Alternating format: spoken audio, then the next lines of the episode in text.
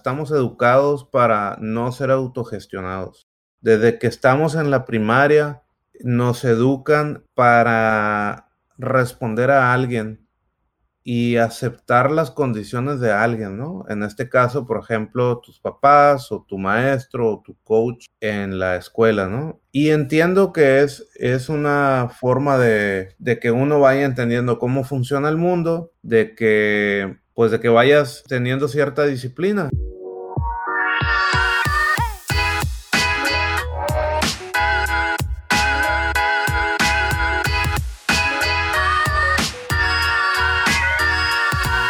Hola, bienvenidos. Soy Pancho Mora y más que un podcast de autogestión, es un conversar sobre las experiencias y aprendizajes de la implementación de los principios en las organizaciones. El día de hoy tengo como invitado a Roberto Martínez. Roberto es ingeniero en sistemas y estudió en el TEC de Monterrey. Es presidente del grupo Encora.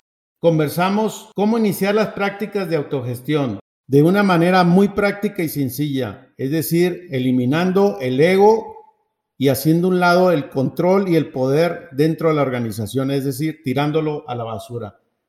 Todas las personas tenemos miedo en iniciar la autogestión y lo veo muy natural.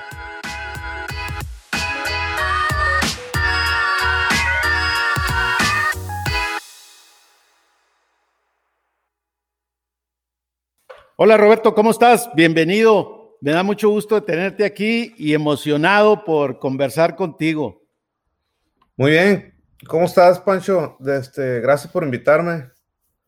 Y pues listo para cualquier cosa que haya que compartir y, y, este, y, y pues cualquier pregunta que tengas. Ok. Fíjate que creo que tenemos tres cosas en común tú y yo. A ver si, a ver qué piensas. Una, este, somos sonorenses los dos. La segunda es que nos une la autogestión. Y la tercera es que nos gusta la cerveza. Y te quiero invitar a unas cervezas cuando vengas acá a Guadalajara porque artesanales muy buenas que se llama Santa Sabina y la verdad que me encantaría poder compartir en algún momento contigo. Buenísimo. Vale. Pues sí, yo soy, soy de Sonora, ahí nací, ahí crecí, hasta que vine en algún momento por ahí en el 2006 a Silicon Valley. Por unos años luego me volví a Sonora de nuevo y, estoy acá otra vez. No, pues qué padre. Oye, fíjate que hay una, una pregunta que te quiero hacer y me gustaría decir, ¿en qué momento se te vino a ti a la mente de que querías hacer una organización que tuviera beneficios para todos, que hubiera resultados. ¿Cuándo fue eso cuando se te vino a la mente que, te trataste de, hacer inspirarte en una empresa autogestionada? Bueno, en realidad, eh, esto de la empresa autogestionada, no, digamos que no, no tenía un nombre, ¿no? Eh, me, me, voy un poquito para atrás. La, yo yo desde que estoy en la universidad empecé a emprender y mi, educación es de ingeniero, ¿no? Entonces, yo le he hecho la culpa a que como no tenía una educación eh, de administrador o de la teoría administrativa y todo eso, entonces hice las cosas como por sentido común desde que inicié mi primera empresa, no te puedo decir que era autogestionada, ni siquiera conocía ese nombre en aquel entonces. Em, y por ahí de la segunda, tercera, yo creo que en la segunda empresa, por ahí en el 2002, 2003, eh, aunque mi empresa era chica, éramos, yo creo, siete personas, cuando mucho. Eh, ya ya teníamos este, ya teníamos este sentido de autogestión, ¿no? Y, eran cosas bien básicas, porque no, no, conocía de muchas prácticas que ahora conozco. Y, y, no, y como te digo, no había una estructura, ¿no? Tampoco. Em, entonces, por allá en el 2002, 2003, ya, ya teníamos prácticas como, pues, eh, no tener el reloj eh, checador o, o, por ejemplo, no teníamos títulos en, en la empresa. Em, eran cosas muy sencillas, ¿no? En aquel entonces. nadie eh, registraba qué es lo que estaban haciendo o, o pedían permiso para eh, unas vacaciones. Bueno, para empezar, yo creo que no teníamos ni vacaciones, ¿no? En aquel entonces trabajábamos de 8 de la mañana a 10 de la noche porque eh, éramos una empresa pequeña y pues necesitábamos eh, sobrevivir, ¿no? Entonces, em, fue mucho más adelante cuando aprendimos lo que, o bueno, yo aprendí lo que era autogestión y entonces empezamos a implementar más prácticas, ¿no? Ya la empresa, bueno, eh, esa empresa que te comento ya eh, la cerramos y luego nos, fuimos a otra. Fue cuando yo me vine para acá en el 2000, a finales del 2005. Eh, aquí, aquí conocí a, a Mateo, que tú lo conoces también, que es mi socio, en el 2006 y lo invité a formar parte de la empresa en el, en el 2006, eh, por allá en octubre, noviembre, pero lo hicimos oficial en febrero del 2007. Y me recuerdo muy bien que él, él me prestó un libro que se llamaba The Seven Day Weekend, que su hijo eh, bueno, cuando, cuando, yo, cuando yo invité a Mateo em, a la empresa, le dije, oye, pero pues aquí no hacemos las cosas de manera típica, eh, no tenemos títulos, no tenemos una estructura, eh, y además le dije, pues la empresa la vamos a compartir con todos, ¿no? Él aceptó, era bien abierto en eso y se dio cuenta de lo que estábamos haciendo. Él tampoco tenía un nombre para esto, de hecho era algo nuevo para él. Él siempre había estado en empresas tradicionales. Y la verdad es que yo nunca trabajé en una empresa tradicional. Bueno, sí trabajé, ¿no? Pero en realidad era muy joven para eso. Desde los, yo trabajo desde los 14 años y era muy joven para, para pues, entender cosas de estructuras y de eh, estructuras de mando y todo eso, ¿no? Estaba en la preparatoria, en la, saliendo de la, de la, secundaria, entrando a la preparatoria y tuvo muchos trabajos de lo que le dicen acá blue collar, ¿no? O sea, eh, no eran trabajos pues de ejecutivo ni nada de eso, ¿no?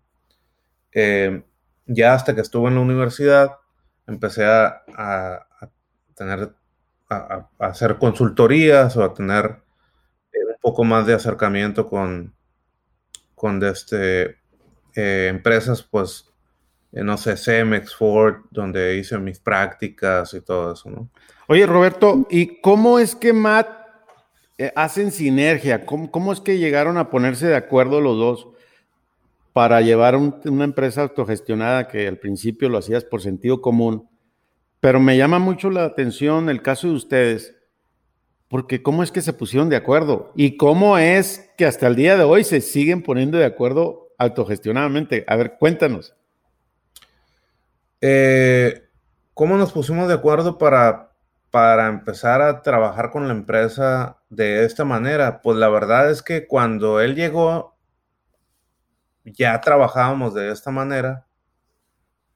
Sin embargo, y, y yo creo que Fíjate, nunca le he hecho la pregunta de eso a Mateo, es una muy buena pregunta. ¿eh? Porque yo creo que él, él es una persona que, pues le gusta observar y, sí tiene, eh, claro que tiene sus propias ideas también.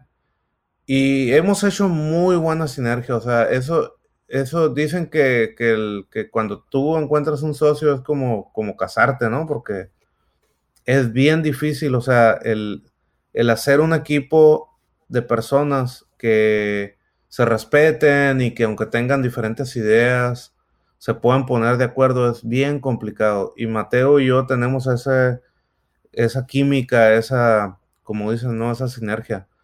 Eh, no me he hecho esa pregunta anteriormente. La verdad es que sí tenemos claro que nuestras discusiones, pero al final de cuentas eh, terminamos con una idea mejor de la que sea que hayamos eh, tenido al inicio, ¿no? Y, y bueno, pues en un inicio él, él aceptó cómo es como íbamos a trabajar y, y, este, y pues bueno, la seguimos así, ¿no? Oye, eh, eh, Roberto, ¿cómo son las discusiones entre tú y tu socio en un tema autogestionado? Porque eso pareciera que, que es un, pleito y no, es cómo, cómo hay discusiones desde puntos de vista diferentes para llegar, al final se llega a un acuerdo. Bueno, fíjate que eh, es una buena pregunta también. La, la realidad es que todos estamos, eh, ¿cómo dicen? Esto de Wired, ¿no? O sea, estamos educados para no ser autogestionados. Desde que estamos en la primaria, nos educan para responder a alguien y aceptar las condiciones de alguien, ¿no? En este caso, por ejemplo, tus papás o tu maestro o tu coach en la escuela, ¿no? Y entiendo que es, es una forma de, de, que, de que uno vaya entendiendo cómo funciona el mundo, de que, de que de este, pues de que vayas teniendo cierta disciplina, lo cual está bien, es un, es un mal necesario, digamos así, ¿no? Pero entonces llega la vida adulta cuando tú quieres ser autogestionado, como estamos hablando del caso de nosotros ahora, y siempre ese, digamos que ese, eh, ese, ese bagaje, ese, ese equipaje que traes de, de, cómo te educaron, se vuelve a atravesar en el camino, ¿no? Y, y, sigues pensando, aún ahorita, a veces sigues pensando en que en hacer las cosas de manera típica. Y, y, y siempre nos hacemos la pregunta cuando vamos a in, inventar algo, crear algo y decimos, oye, espérate, esto, esto no, mm, o sea, esto, esto está cayendo en lo tradicional o está cayendo en, en el, el tema de, de, que alguien tiene que tener control o así es. ¿Cómo podemos hacerlo de manera diferente? de manera que no dependa de lo que una persona diga, sino de que al menos un grupo de personas diga, ¿no? O la misma persona decida, eh, eh, pues por sí mismo, ¿no? Y entonces le da, o sea, le damos vuelta, es, eh, a veces es un poco lento porque no puedes tomar una decisión en ese momento, pero como te digo, terminas con algo mejor, algo innovador, algo diferente. Eh, y, y, hasta ahorita pues ha funcionado todo eso, ¿no? Hay cosas que eh, cuesta tra más trabajo, como te comentaba, pero siempre tenemos ese, ese, ese preámbulo, ¿no? Antes de, empezar a, a hacer algo de cómo pudiéramos hacerle mejor, cómo le podemos hacer mejor. Y hemos aprendido también de otras organizaciones que están haciendo esto. Eh, una vez que nos metimos en todo este tema de autogestión y empezamos a, a codearnos con otros, pues qué, qué es lo que hacían o, o cómo lo hacían. Eh, y algunas cosas las hemos aprendido también, como te digo, de otras organizaciones. Oye, ¿y de, y de qué organizaciones has aprendido? ¿O han aprendido ustedes?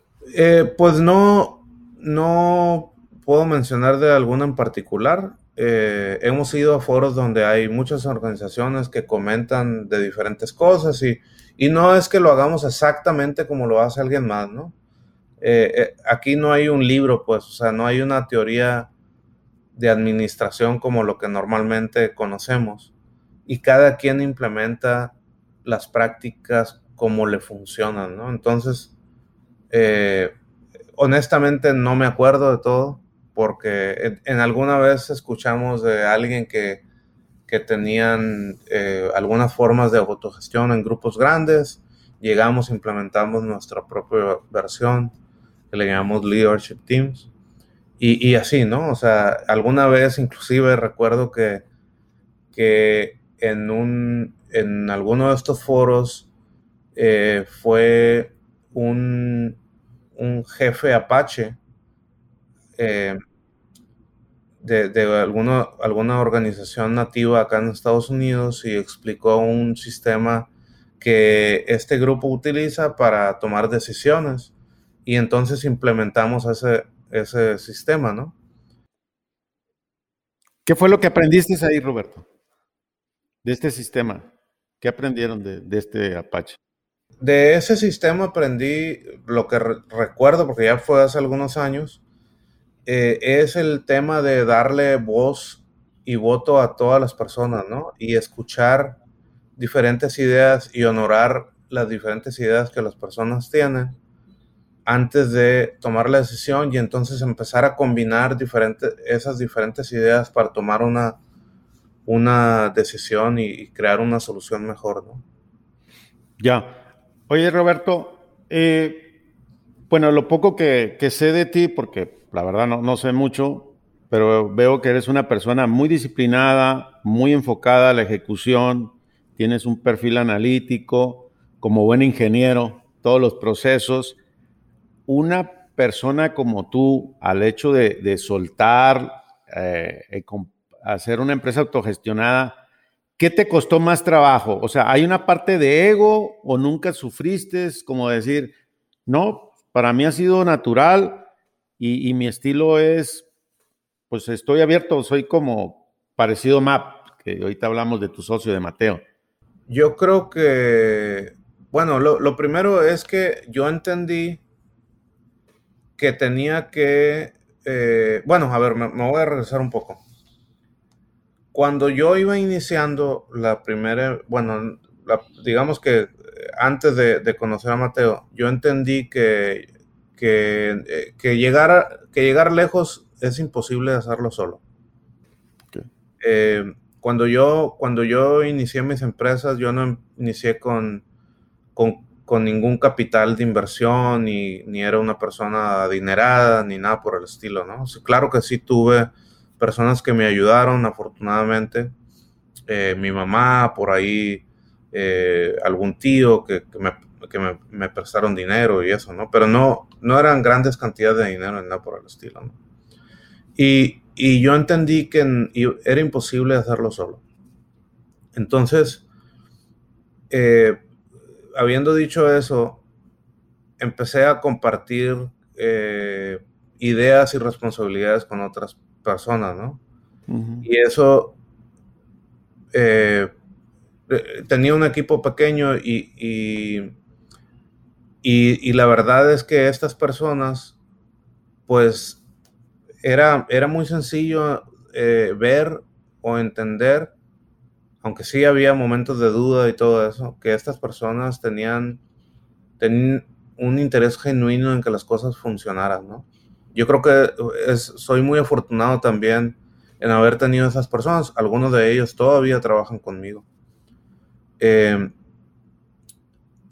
sí, es bien importante entender también que el ego eh, y el control o la necesidad de control hay que tirarlos a la basura, ¿no? Eh, antes de empezar a hacer autogestión. Eh, no, o sea, no, creo, creo y estoy tratando de hacer memoria, no, no batallé con eso. Eh, me, fue algo, digamos que sencillo. Y fue más bien la curiosidad de saber cómo funcionaba todo esto y, y empezar a hacer. Y, y, yo empecé a sentirme un poco más eh, eh, este, liviano, ¿no? En el sentido de que ahora sabía que podía, que podía eh, confiar en otras personas y que, y que estas personas me podían ayudar a, hacer lo que, eh, pues lo que yo estaba buscando hacer, ¿no? Ahorita que hablas de ego y de, de la soberbia y dejar el control, ¿cómo en la organización actualmente o si llega alguien nuevo, o sea, ¿cómo es un proceso dentro de la organización de ustedes? Porque tú sabes que esto, pues no es para todo el mundo, ¿verdad? Y, esta parte como seres humanos, pues todos la tenemos. Yo tengo ego, todos tenemos. Y como tú dices, eso hay que tirarlo a la basura. Pero ¿cómo, cómo, cómo se hace eso? ¿Cómo se logra llegar a ese nivel? De nivel de conciencia de ti mismo, ¿no? Bueno, cuando, cuando estás en un punto en el que en el que funcionas de esta manera y las otras personas saben que funcionamos así y además eres abierto a recibir eh, crítica, eh, pues tus mismos colaboradores te dicen, oye, espérate, estás haciendo esto que no está bien, ¿no? Eh, ¿Realmente lo quieres hacer así o no? Etcétera, ¿no? Y e, e, esa es una parte, ¿no? La otra parte que, no mencionaste ahorita, pero que es bien importante, es que a final de cuentas, bueno, al menos la experiencia que, nosotros hemos vivido es que las mismas personas tienen miedo de esta autogestión. Una vez que, pasas esta barrera de, de, ceder el control, de, como comentabas, ¿no? De agarrarle ego y tirarlo a la, basura, las mismas personas en la organización eh, se resisten a, este cambio de una empresa no tradicional, ¿no? Ahorita ya no tenemos ese problema, aunque sí, a veces uno, a veces una persona u otra, siempre cuando alguien llega tiene un shock cultural, ¿no? Eh, pero ese shock cultural se resuelve en un par de semanas porque las personas observan a los demás en la organización y, dicen, ah, caray, pues esto, esto no está mal, ¿no? No, no es que alguien esté, esté jugándome la chueco porque algo va a suceder, sino que esto funciona de, esa manera. Porque ya toda la organización, o bueno, la mayoría de la organización, funciona de manera autogestionada y todos tienen voz y voto y pueden emitir opiniones y tomar decisiones, etcétera. Eh, pero en un principio, cuando yo creo que éramos unos 20, 30, 50, inclusive hasta 100 personas, eh, sí era, sí, sí había esto, ¿no? De, que había personas, eh, pues que no, o sea, que, que no estaban hechas para esto y que, y que la autogestión era, era muy complicado para, para ellos, ¿no? Claro, que, aquí hablamos que no es para todo el mundo. Y tienes razón. Actualmente, ¿cuántos son en la organización, Roberto? Bueno, en México somos más de 400, casi 450 personas, que somos las, digamos que los que estamos en la organización que, es autogestionada de, de, toda la organización, ¿no? Oye, ustedes decidieron vender la empresa hace un par de años Ah, y, ahora se convirtieron en, Cora. Este, esta, los que los adquirieron a ustedes, eh, ¿han respetado el, tema autogestionado? ¿Y ellos cómo son allá en la India? Porque pues, es un grupo hindú. ¿Y, cómo les ha ido con, este tema? ¿O ha habido algunos cambios en, este sentido? Bueno, yo diría que nomás un, par de, de aclaraciones hay personas de la India, pero hay personas americanas y hay personas de Latinoamérica y hay personas de, todos lados, ¿no? Nosotros operamos como, como nuestra propia unidad de negocios y, y sí, o sea, no, digamos que, que después de mí no hay ninguna injerencia o, o intromisión en cómo funcionan las cosas, ¿no? Eh, cuando, cuando nos compraron, eh, parte del valor que ellos vieron en nuestra, en nuestra organización fue precisamente cómo hacíamos las cosas, el, pues, cómo, cómo el valor de, la marca, la innovación y todo eso, ¿no? Bueno, en general así se maneja cuando hay una adquisición de otra empresa, ¿no? Eh, en, el grupo. No fuimos a los únicos ni, ni por eso. Pero pero bueno, es claro que pues que hacemos las cosas un poquito diferente y, también, también hemos ayudado a, que algunas de las prácticas que, nosotros tenemos se implementen también de manera global. Ha sido, no ha sido sencillo, pero yo creo que algunas buenas prácticas se, se pueden implementar, así como nosotros hemos estado adoptando otras buenas prácticas eh, del grupo, ¿no? Que, que, son importantes para el negocio. O sea, la, la autogestión, lo, lo, que quiero decir es que la autogestión es, es algo muy bueno para, para, para muchas cosas. Eh, y ahorita, ahorita, no sé cómo resolver otras, ¿no? Todavía. Yo creo que, que, que sí se, que, que, se puede hacer todo, ¿no? Pero, pero este, pues bueno, hay cosas como el tema de, del, del, del, governance que comentabas tú ahorita, donde hay ciertas reglas que tienes que seguir porque, porque eh, eh, tienes que ser compliance, ¿no? Con ciertas leyes y todo eso. Eh, y eso pues tiene que ser así, ¿no? hablamos del gobierno corporativo, si eres una empresa pública y todo esto hay que seguir las reglas de ese juego. a eso te refieres, ¿verdad? Sí. Ok. Eh, Fíjate que ahorita que comentas sobre el valor que tuvieron, que vieron en ustedes, sobre hablas del tema de la cultura y hablo de la cultura y la filosofía, incluyendo la autogestión. ¿Tú crees que esto es un activo que ustedes tenían? Eh, y porque al final hablas también tú de esto que se convierte en una marca. O sea, para ti realmente, ¿cuál es tu sentido de esto?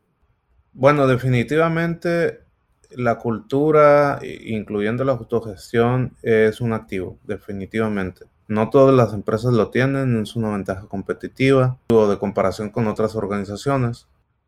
Sí creo que la cultura eh, es una ventaja competitiva y, por ahí en algún momento yo di una plática o creé un este sentido de que la cultura se vuelve, se vuelve tu marca, ¿no? Y, y la, la realidad es que eh, es, es, cierto, lo he visto, porque las personas que, que, bueno, en este caso, que trabajan contigo, pues, y, no en marketing, ¿no? Es, es, este, es, es, real, es, es en realidad referencia de boca a boca, ¿no? Las personas que trabajan contigo eh, empiezan a hablar de, de pues, de, de, cómo funciona esto y, y por qué es bueno y por qué otras personas deberían de vivirlo, etcétera, ¿no? Y entonces esto se vuelve, se empieza a volver, eh, pues un, un eh,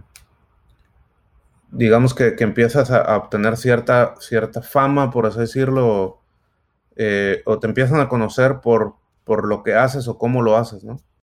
Algo bien importante que todas las personas buscamos es qué es lo que puedes esperar de, de algo, ¿no? O sea, es decir, cuando tú, por ejemplo, cuando tú vas y compras un producto de alguna marca conocida, sin hacer anuncios. Lo puedes hacer, ¿eh? No hay problema, échale. cuando, cuando tú vas y compras un producto eh, con alguna marca, tú sabes qué esperar, ¿no? Eh, y, y las marcas en las que tú confías son aquellas en las que sabes qué esperar en, en las marcas en las que no sabes qué esperar, no sabes si esta vez va a funcionar o si no va a funcionar, entonces no confías en esas marcas porque, porque pues no sabes qué esperar, ¿no? Y, y, y las dos tienen cultura, es decir, la cultura existe en todas las organizaciones eh, y, y, la cultura se vuelve la marca de esas organizaciones.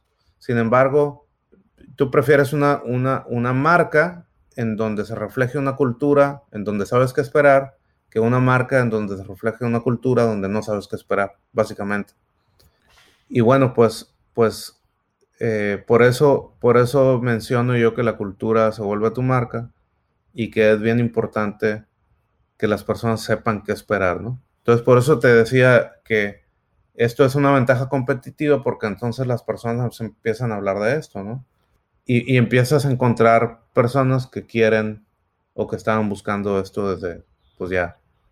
Fíjate que Roberto me hace mucho sentido porque en el mundo hay muchas empresas que hacen un marketing social, inclusive quieren tener su logo, quieren que la gente los perciba como tal, pero me ha tocado y parte también mi socio dice, no, primero hay que hacerlo en casa y que de casa salga y no necesitamos que pagar, o sea, al final estas acciones positivas, esta cultura, este, en estas empresas que son incongruentes y que nomás son de la boca para afuera y que quieren vender esa apariencia, en el caso de las empresas de autogestión, autogestionadas, son realmente legítimas, orgánicas, natural, como tú lo mencionas, y, eso me ha tocado vivirlo y yo digo, hijo de la, si supieran qué es lo que pasa dentro de cada empresa y por afuera todo es muy bonito y, y en realidad todo el mundo queremos ser reconocidos con, esa, con esa versión y creo que ustedes lo han hecho muy bien y,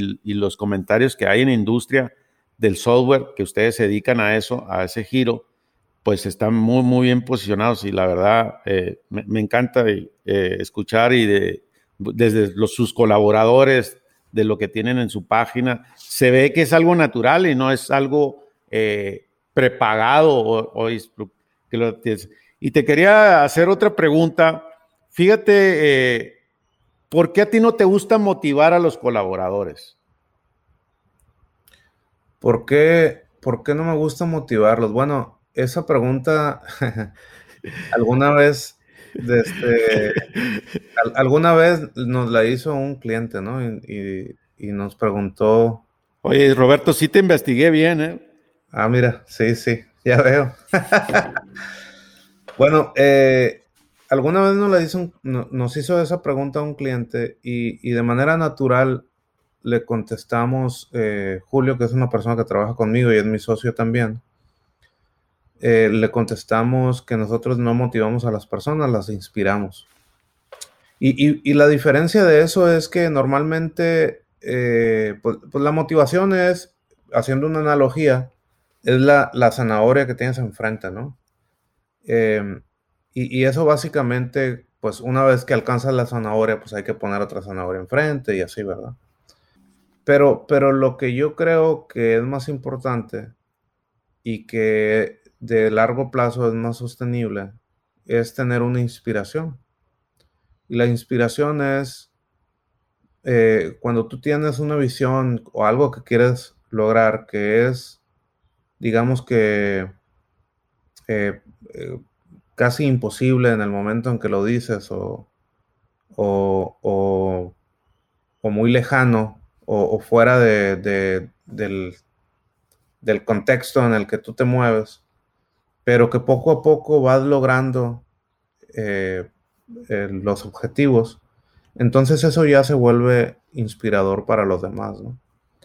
Y, y, eso es lo que, lo que yo he buscado o que, creemos eh, en la organización, ¿no? Nunca ser los mismos de un año hacia otro, siempre estar buscando algo nuevo que hacer, algo que sea inspirador. Aunque estamos en el negocio del software, siempre estamos reinventando y tratando de hacer cosas nuevas, diferentes, mejores, eh, porque eso eso eh, me anima a mí y anima a los demás a, seguir creyendo que podemos eh, pues ser una versión de una mejor versión de nosotros mismos, ¿no?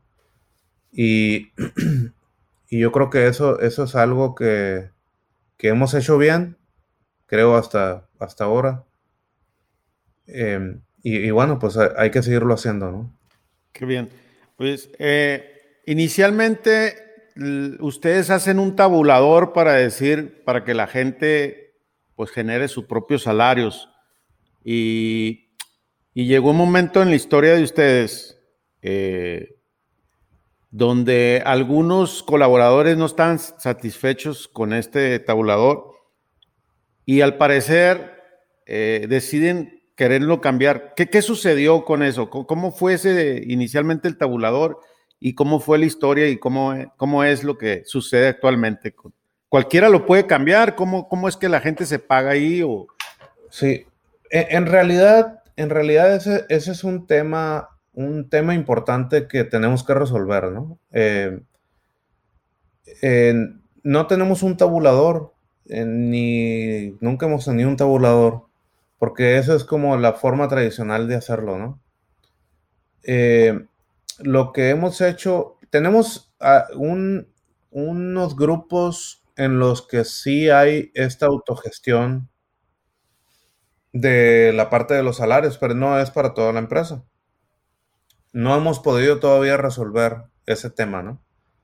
Em, y, la razón por la que no lo hemos podido resolver es porque es un tema bastante complicado en el cual hemos, hemos aprendido em, que cuando los recursos son escasos y las personas tenemos necesidades o aspiraciones, pues en muchas ocasiones eh, están primero mis intereses eh, eh, primero que los intereses de los demás y ahí es donde las personas, digamos que, que, que, batallan un poco para, para, hacerlo, ¿no? Sí, como te digo, hay un par de grupos y, e inclusive en, dentro de estos grupos ha sido, ha sido un poco complicado porque las personas, bueno, algunos de los comentarios que, que yo he escuchado, ¿no? las personas eh, vienen a trabajar y lo que quieren es pues hacer un, buen software, un buen producto, buen marketing o buena eh, administración o lo que sea que, ellos hagan. Y este tema es un tema que pone estrés en las relaciones de las personas y, y en muchas ocasiones se ha visto como un tema innecesario es decir, un tema innecesario que las, que las mismas personas lo hagan, ¿no? Sino que debería haber alguien más que lo hiciera. Ahora, aquí caemos en el punto de que, del tema de autogestión, de, que, oye, pero es que estás dejando el control a otra persona, ¿no? Y, pero e, es, un tema muy difícil de resolver todavía. Eh, como te digo, en los grupos en los que se ha hecho, el estrés sube de nivel, pero, pero también es algo por, el que, por lo que tienes que pasar, ¿no? Ahora nos inventamos hace unos 18 meses un sistema de trabajo en el cual estamos buscando en que todos los grupos sean autogestionados y que todos los grupos tomen este tipo de decisiones, ¿no? Inclusive la de los salarios. Pero aún no llegamos a ese punto. Estamos trabajando para que estos equipos sean autogestionados y puedan tomar esas decisiones. Eh, pero bueno, eh, pues así lo, hemos estado haciendo, ¿no? Ha habido otros temas en los cuales, pero no son de salarios, son más bien como de, bonos y ese tipo de, cosas, en los cuales se hacía de cierta manera, donde había el control de una persona en hacerlo, o más bien en cómo hacerlo, y entonces este, este se propuso, o, había algunas personas que no estaban contentas con la forma en que se hacía, entonces las personas sí se juntaron, hicieron un, eh, un trabajo de, en un leadership team y entonces las personas decidieron que se debería hacer diferente y pues ya, se hizo diferente, ¿no? Oye, Roberto, y, y normalmente, eh, ¿a qué te enfrentas en los equipos? O sea, ¿cuál es el, patrón común que sucede cuando la gente en el tema de salario y compensaciones se manifiesta y que están insatisfechos? ¿Qué sucede en la industria de ustedes? Sí, bueno, yo creo que, que eh, todos, mm, a ver, ¿cómo te lo puedo decir? Todos pensamos que merecemos más por lo que hacemos, ¿no? Y, y, este, y, y cuando, cuando, bueno, hay, hay diferentes puntos de referencia, ¿no? El primero es cuando tus finanzas no son transparentes para los demás ¿Y tú crees que la organización se está volviendo eh, rica porque y, no está compartiendo esas ganancias con los demás? Entonces, pues piensas que, que, lo que estás haciendo, pues lo mereces, eh, te mereces más, ¿no? Y el otro punto importante es que cuando tú te comparas con lo que sucede afuera en la industria, independientemente de qué está haciendo la organización o si la organización es productiva, pues mereces que, eh, o piensas que mereces lo que está sucediendo en, el resto de la industria, ¿no? Eh, en el caso de nuestra industria, es una industria bien dinámica que sigue creciendo eh, muchísimo y, y hay un tema de, mucha demanda. Actualmente hay un tema de muchísima demanda. de, y, entonces encontramos este tipo de, complejidades en el tema de, esto del salario de compensación. Y a veces es difícil eh, actuar a priori o prepararte pues para, para ese tipo de cosas, porque por ejemplo ahora con COVID ha habido un, o sea, eh, digamos que por ahí entre marzo 15 y abril 15, si tú ves los números de, del, y, del, los indicadores de, de las bolsas del mundo, pues todos se fueron para abajo en un mes. Pero a partir de abril empezaron a crecer como la espuma, ¿no? Y no han dejado de crecer mm. hasta ahora. Y lo puedes ver en la mayoría de las organizaciones, incluidas organizaciones que pudiéramos pensar que pues no son de tecnología, ¿no? O que, que sufrieron muchísimo, por ejemplo, aerolíneas, eh, eh, desde marcas de hoteles y, y todo eso, ¿no?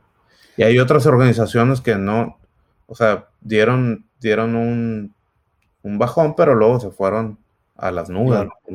Oye, ¿cuál es tu sueño en el tema de salarios y compensaciones? Salarios transparentes. ¿A dónde quieres llegar con eso?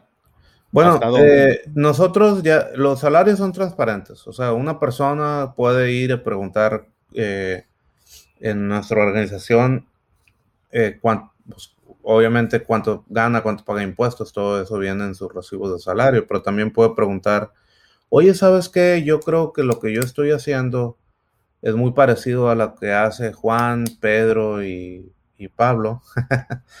y, quiero saber cuánto ganan ellos para saber si yo estoy en el mismo rango de salarios que ellos, ¿no? Em, inclusive nosotros hacemos benchmark cada año de lo que de lo que la industria paga allá afuera para pues compararnos y saber si estamos dentro del rango.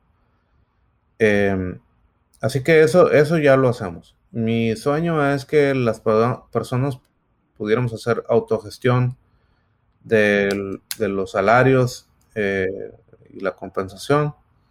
Eh, y yo creo que vamos a ese camino, ¿no? Es, es, una conversación bien madura que tienes que tener con el resto de tu equipo para poder eh, pues autogestionar eso, porque no siempre es, eh, pues el tema es, no es nada más tu equipo, ¿no? Es el resto de la organización también.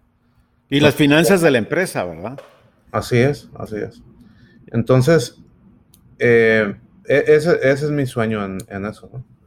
Estamos trabajando todavía, esto, esto de la autogestión es, es un tema de todos los días, ¿no? De, eh, de estar trabajando, pero salen cosas, la verdad es que salen cosas muy buenas, muy interesantes y, que pues las personas no encuentran en otro lugar.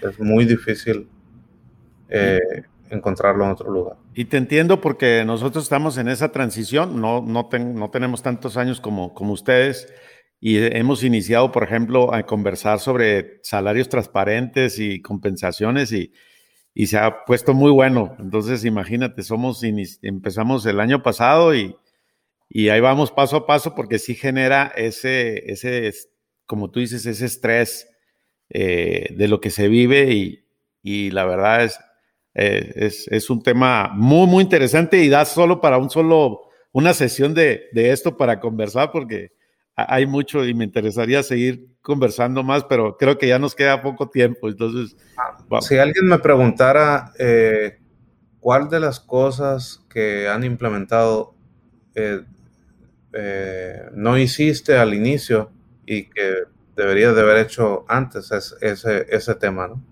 Porque si hubiéramos hecho eso, hubiéramos resuelto muchísimas cosas ya ahora, ¿no? Entonces. Y coincido contigo. Eh, Fíjate que tú estudiaste en el TEC de Monterrey y también hiciste en el IPADE. ¿Tú crees que la educación también tiene que cambiar este modelo autogestionado? ¿Qué crees que va a pasar también en, este sentido? En el tema de la educación, híjole, em, Eh, bueno, no tengo experiencia, por ejemplo, eh, yo no estudié, por ejemplo, en una, en una organización Montessori, ¿no? Eh, no, tengo, no tengo la experiencia, pero creo que no, no, estoy seguro y no soy experto en, ese tema, ¿no? Lo, que sí te puedo decir es que tengo dos hijos y, aprendo mucho de ellos. Y los observo y, y reflejo un poco mi experiencia con ellos también. Lo que creo es que muchas veces las personas no estamos preparados para tomar ciertas decisiones sobre todo las decisiones difíciles, ¿no? Para llegar del punto A al punto B y disfrutar los beneficios que se viven en el punto A, en el punto B, perdón. Eh, por ejemplo, en este tema de autogestión, hay cosas complicadas y que no te gusta hacer para llegar al punto B, ¿no? Eh, por ejemplo, eh, si yo quiero tener un, cuerpo atlético eh, marcado y todo eso, y quiero perder peso, pues hay cosas, hay cosas que no me va, van a gustar hacer. Voy a tener que llevar una dieta, voy a tener que hacer mucho ejercicio y sentir el dolor de ese ejercicio, y voy a tener que sacrificar algunas cosas que no benefician a ese a, a esa a esa objetivo que, a ese objetivo que, que, me puse al inicio, ¿no? Y así es con todo. Entonces, algunas personas creemos que no somos, no estamos hechos para algo, que no podemos lograr algo. Sin embargo, una vez que pasas ese umbral de, eh, ¿cómo le podemos decir a eso? de, de frustración, de, de, eh, de autoflagelación, porque muchos, Claro, sí, sí, sí. Creo el, que, el, peor enemigo de uno mismo es uno mismo. Por supuesto. Eh, entonces, cuando uno pasa eso, perdón, cuando uno pasa eso, es mucho más sencillo darte cuenta que claro que puedes hacer lo que, lo que querías, ¿no? Eh, o, que claro que puedes lograr lo que te habías propuesto. Y esa es la parte, la parte complicada. A veces, y nos ha pasado en la organización también, eh, hay, hay, eh, sobre todo en una organización que es de autogestión, pues hay, hay muchas voces opinando, porque, porque digamos que pues para eso está hecho, ¿no? Para que las, las voces puedan opinar. Y a veces nos ha tocado que esas mismas voces de alguna manera tienen ciertas opiniones en las cuales tratan de apagar alguna nueva iniciativa, ¿no? Es, parte natural, pues, de, eh, de nosotros como persona y sobre todo de las experiencias que has vivido. Y entonces se logran algunas cosas que, que no, que, que tú como voz opinando, creías que no se iban a poder lograr, y dices, ah, caray, pues sí se puede, mira, ¿no? Entonces, eh, no, yo no tenía razón. Y eso pasa cuando estás tratando de hacer cosas uno mismo, por ti mismo, ¿no? Entonces, eh, ¿qué, es lo que tiene que cambiar en, esta, eh, en esta parte de la educación? Pues una de las cosas yo, que yo creo es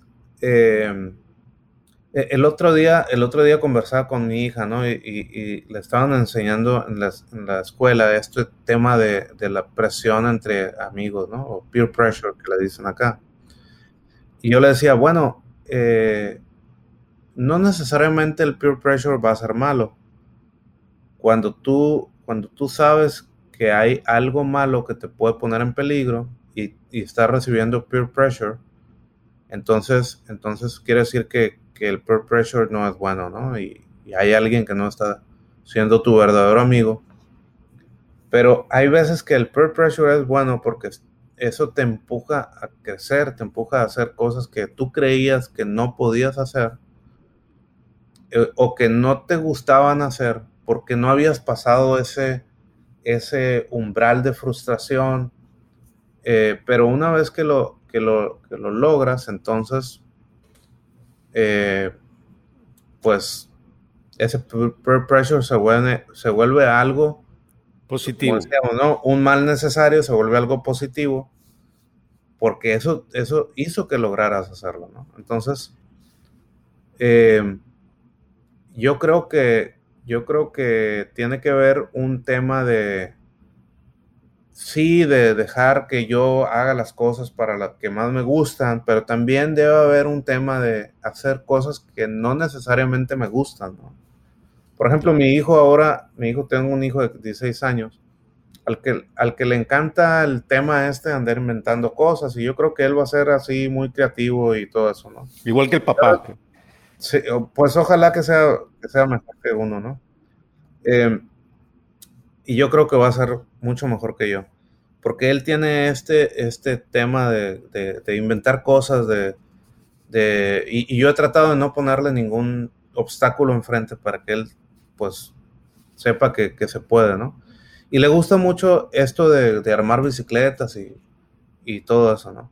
Pero también se frustra. A él, le gusta ver las bicicletas armadas, pero el proceso de armar una bicicleta, pues a veces hay algo que no queda bien o que, o, todo eso, ¿no? Y, y, yo veo cómo se frustra y digo, bueno, eso es parte de pasar del punto A al punto B, como te expliqué ahorita haciendo la analogía, y es parte de ese proceso, es parte de, hacer cosas que a veces no te gustan, pero que las tienes que hacer para lograr hacer lo otro. Ya. Oye, Roberto, creo que el tiempo se nos está acabando y quiero ser respetuoso. Eh, ¿Qué mensaje le mandarías a las personas que no saben de autogestión o quieren, tienen la curiosidad?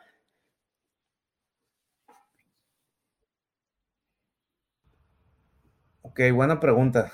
No estaba preparado para eso, pero... No te preocupes. Ni yo tampoco.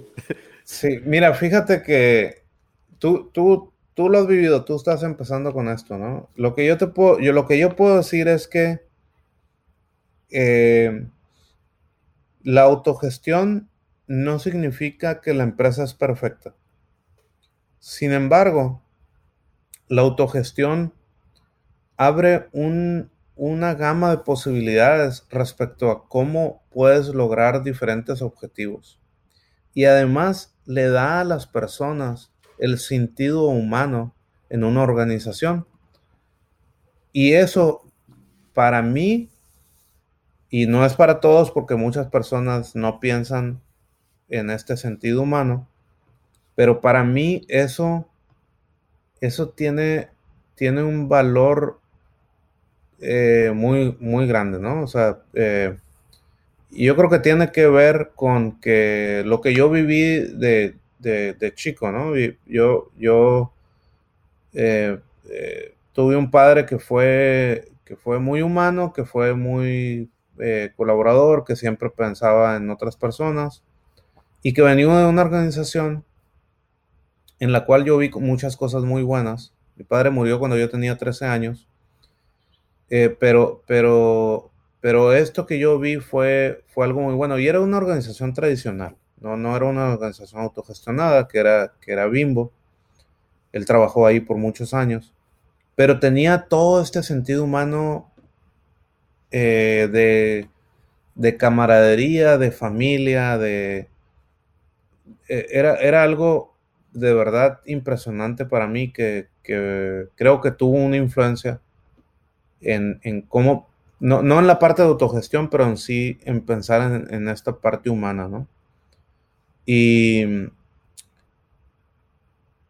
si, si yo, yo, yo siempre he creído que la, empresa es, es la, organización que más influye en las personas, en cómo las personas viven, eh, en cómo las personas pues tienen su, su propia aspiración, porque estamos ahí pues la mayoría del tiempo, ¿no? Como adultos.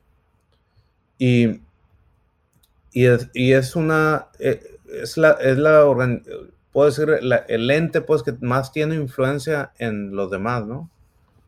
yo espero que las personas que han colaborado con nosotros lleven esto a los lugares, y estoy seguro que, que muchos lo han hecho o lo están haciendo, a los lugares donde, donde están, ¿no? Em, a su casa. Sé de muchos que, que, lo han llevado a su casa o que lo han llevado a las comunidades en las que están. Si queremos lograr un mejor lugar para vivir, para convivir, eh, la autogestión es, algo, algo fundamental. Entonces, em, mi opinión es que, es que aprovechemos la inteligencia colectiva de las personas con las que colaboramos, que no le tengan miedo a ceder el control, que cuando tú eres genuino y las personas ven que eres genuino, no necesariamente te van a traicionar o te van a quitar lo que por lo que tanto has luchado, que es una de las razones por las cuales las personas batallan para ceder el control. Y puede ser que haya alguien que abuse de eso. Eso, eh, eh, o sea, va a suceder en cualquier tipo de organización, ¿no? Hemos conocido muchas organizaciones que son tradicionales donde hay alguien que cometió un fraude, por ejemplo, ¿verdad? Pero bueno, eso, pues, eso como te digo, va a suceder en cualquier organización. Y, y, esta no, no, no está exenta, pero es mucho mejor que las cosas sean transparentes y que otras personas cuiden de los mismos intereses que tú estás cuidando, a que lo hagas tú solo y, y te tengas que además cuidar tus espaldas, ¿no? Entonces, eh, esto es algo bien noble que yo he encontrado en, en todo esto. Y, y es bien, es bien interesante ver cómo otras personas además eh, crecen y se desarrollan eh, sin límite después de que, de que entienden cómo funciona esto, ¿no? Entonces, pues bueno, eso, eso es lo que puedo decir. Oye, Roberto, pues muchas gracias. Te agradezco mucho por tu tiempo y la verdad disfruté mucho este conversar y pues encantado de tenerte aquí. Igualmente, eh, ojalá que, que tu podcast llegue a muchas personas y, que sigas entrevistando a otras personas que están haciendo esto, ¿no? Y encantado de, que si en alguna otra ocasión eh, este, otras personas quieren hablar de esto, pues yo... Oye, ¿dónde te pueden encontrar en las redes sociales? En las redes sociales, pues eh, no soy muy activo, honestamente. Tengo un Twitter que se, que se llama Jovelto y pues ahí estoy en Facebook, pero no, no soy muy activo, estoy demasiado ocupado y, y este, no le meto mucho a eso, pero, pero pueden eh, mandarme un correo, eh, roberto.martinez.cora, con mucho gusto eh, puedo eh, platicar de eso. Por favor, no me manden spam porque luego ya no pelo el correo. Em, pero sí, sí, estoy encantado de poder participar en y ayudarles en algún esfuerzo de este tipo. Sale pues. Saludos. Muchas gracias, Pancho, que estén muy bien y que tengan muy buen día. Saludos a todos. Lo que aprendí el día de hoy en este episodio es que la autogestión no es como la administración.